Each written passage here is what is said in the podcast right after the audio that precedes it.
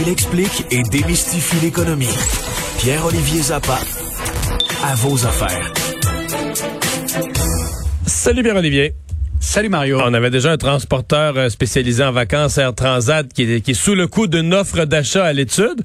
Est-ce que l'autre joueur dans la même industrie va vivre la même chose? Ben, c'est fort probable parce que la nouvelle est passée un peu dans le beurre ce week-end, mais Sunwing a reçu une offre d'achat non sollicitée de la part d'un investisseur. Un mystérieux investisseur parce qu'on ne connaît pas l'identité de l'organisation ou de la personne qui a euh, offert d'acheter euh, Sunwing, donc euh, transporteur aérien. Est-ce qu'on est sûr que c'est pas Air Canada? Euh, ben, écoute, ce serait peu probable que ce soit Air. Canada qui essaie déjà d'acheter Transat. Alors, euh, la rumeur veut, et c'est une rumeur Ben, tant évoquée par le monopole. quotidien. Ben, oui, tant qu'à être gros. Ouais. Euh, mais bon, la rumeur veut, et la rumeur a été relayée dans les pages du Globe and Mail, euh, que ce soit WestJet, parce que WestJet avait déjà eu des, des discussions avec Sunwing par le fait qu'on passé. passerait vraiment de quatre joueurs à deux, là.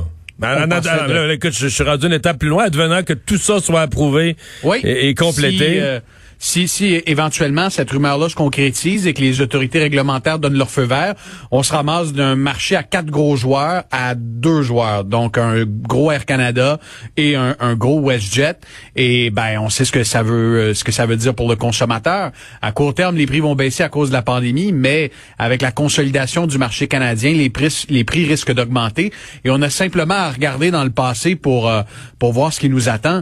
Euh, on se souviendra 11 septembre 2001. Euh, les, les, les- le World Trade Center, euh, crise du transport aérien, les prix avaient baissé de 18% en 2001, mais il avait augmenté de 25% en 2003.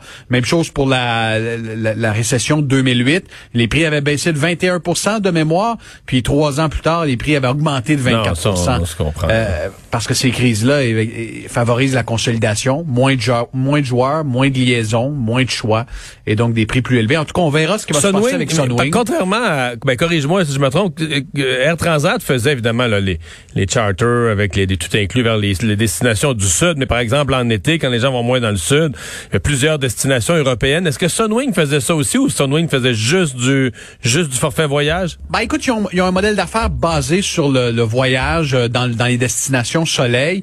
Ils ont aussi euh, une division dans le- les, les jets privés. Euh, ils ont beaucoup d'hôtels, donc ils ont un modèle d'affaires un peu différent de celui de Transat. Dans le sud, ils ont leurs propres hôtels Sunwing. Ouais, hein? e- exactement. Donc, c'est un, Ah un modèle ah oui. un peu différent. Et, et Sunwing appartient à la moitié à une riche famille et l'autre moitié euh, au groupe TUI, qui est un groupe européen euh, dans, dans, le, dans, dans les vacances, dans les forfaits vacances. Euh, donc, ce serait intéressant de voir comment l'industrie canadienne va se transformer. Et oubliez pas que d'ici la semaine prochaine, euh, les autorités européennes canadiennes doivent se prononcer sur la transaction entre Air Canada et Transat. Donc, Mais Est-ce que c'est pas, je disais que cette semaine, Air Canada, je sais plus quel jour, va présenter ses résultats, etc., que ça va être l'occasion où Air Canada va probablement commenter à nouveau là, où ils en sont avec la trans- transaction euh, Transat. Ils, ils vont commenter lors des, des prochains résultats trimestriels. J'ai pas la date exacte, Mario, mais Il me semble bon, que c'est cette semaine, euh, je crois avoir vu à- ça. À, à chaque fois qu'Air Canada et son PDG, Kellen Rovanescu, qui va bientôt prendre sa retraite, euh, se font poser des questions, euh, même lors des, des, des résultats trimestriels, ils répètent la même chose. On attend l'approbation des autorités réglementaires, etc., etc. On verra s'ils vont être plus loquaces, mais la balle est vraiment dans le camp des autorités européennes, de la concurrence, du, euh, du ministère des Transports euh, chez nous, euh, qui doivent dire si oui ou non cette transaction-là va aller de l'avant. Mais pendant que je te parle, je regardais l'action de Transat euh, à la bourse de Toronto. voltou C'est un indicateur. Euh, tu vois, aujourd'hui à la fermeture, 4,80 c'est quand même 20 sous de moins que l'offre d'Air Canada à 5 Donc, il y a probablement des gens qui pensent qu'il y a encore énormément de risques, puis qui ne sait pas à qui que cette transaction-là va aller de l'avant. Et tu t'imagines, dernière hypothèse là-dessus, euh, Air Canada, ben ça nous tente plus, on n'en veut plus de Transat.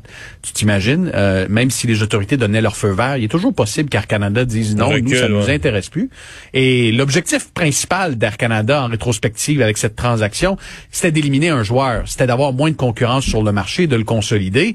Là, je veux dire, Air Canada n'a plus besoin d'acheter Transat, parce que si Transat n'est pas acheté par Air Canada et qu'il n'y a aucun autre repreneur, ben Transat risque fort de mourir. Donc, on verra bien, mais il y a beaucoup d'incertitudes encore là sur cette transaction.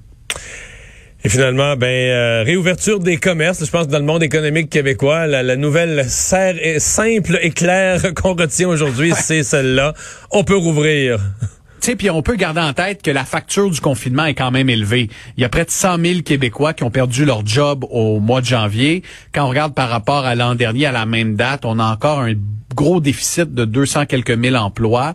Donc, euh, euh, oui, c'est difficile de pas pouvoir aller acheter des biens non essentiels pour un consommateur, mais pensez à celui ou celle qui fait vivre sa famille parce qu'il travaille dans le commerce de détail, parce qu'il travaille, il est propriétaire d'un salon de coiffeur. Ça a été un mois euh, et, et, les dernières semaines ont été difficiles. Là, on rouvre aujourd'hui et on sent que pour le moral des gens, c'est il y a même une dimension psychologique à retourner chez le coiffeur, à jaser, à raconter tes problèmes à, à ton barbier. Alors ce euh, je vous présenterai un court reportage à l'émission. Je, suis allé faire un tour chez Ménic, le barbier des ah sportifs et des célébrités. Euh, et il y avait beaucoup d'effervescence, je peux dire, surtout avec les récentes performances de, du Canadien de Montréal. Ah oui, parce qu'il est question de chez Ménic, il est question de cheveux, mais il est aussi question de sport. surtout question de sport. Bonne émission. 18h30 à vos affaires euh, ici sur Cube Radio et évidemment à LCN.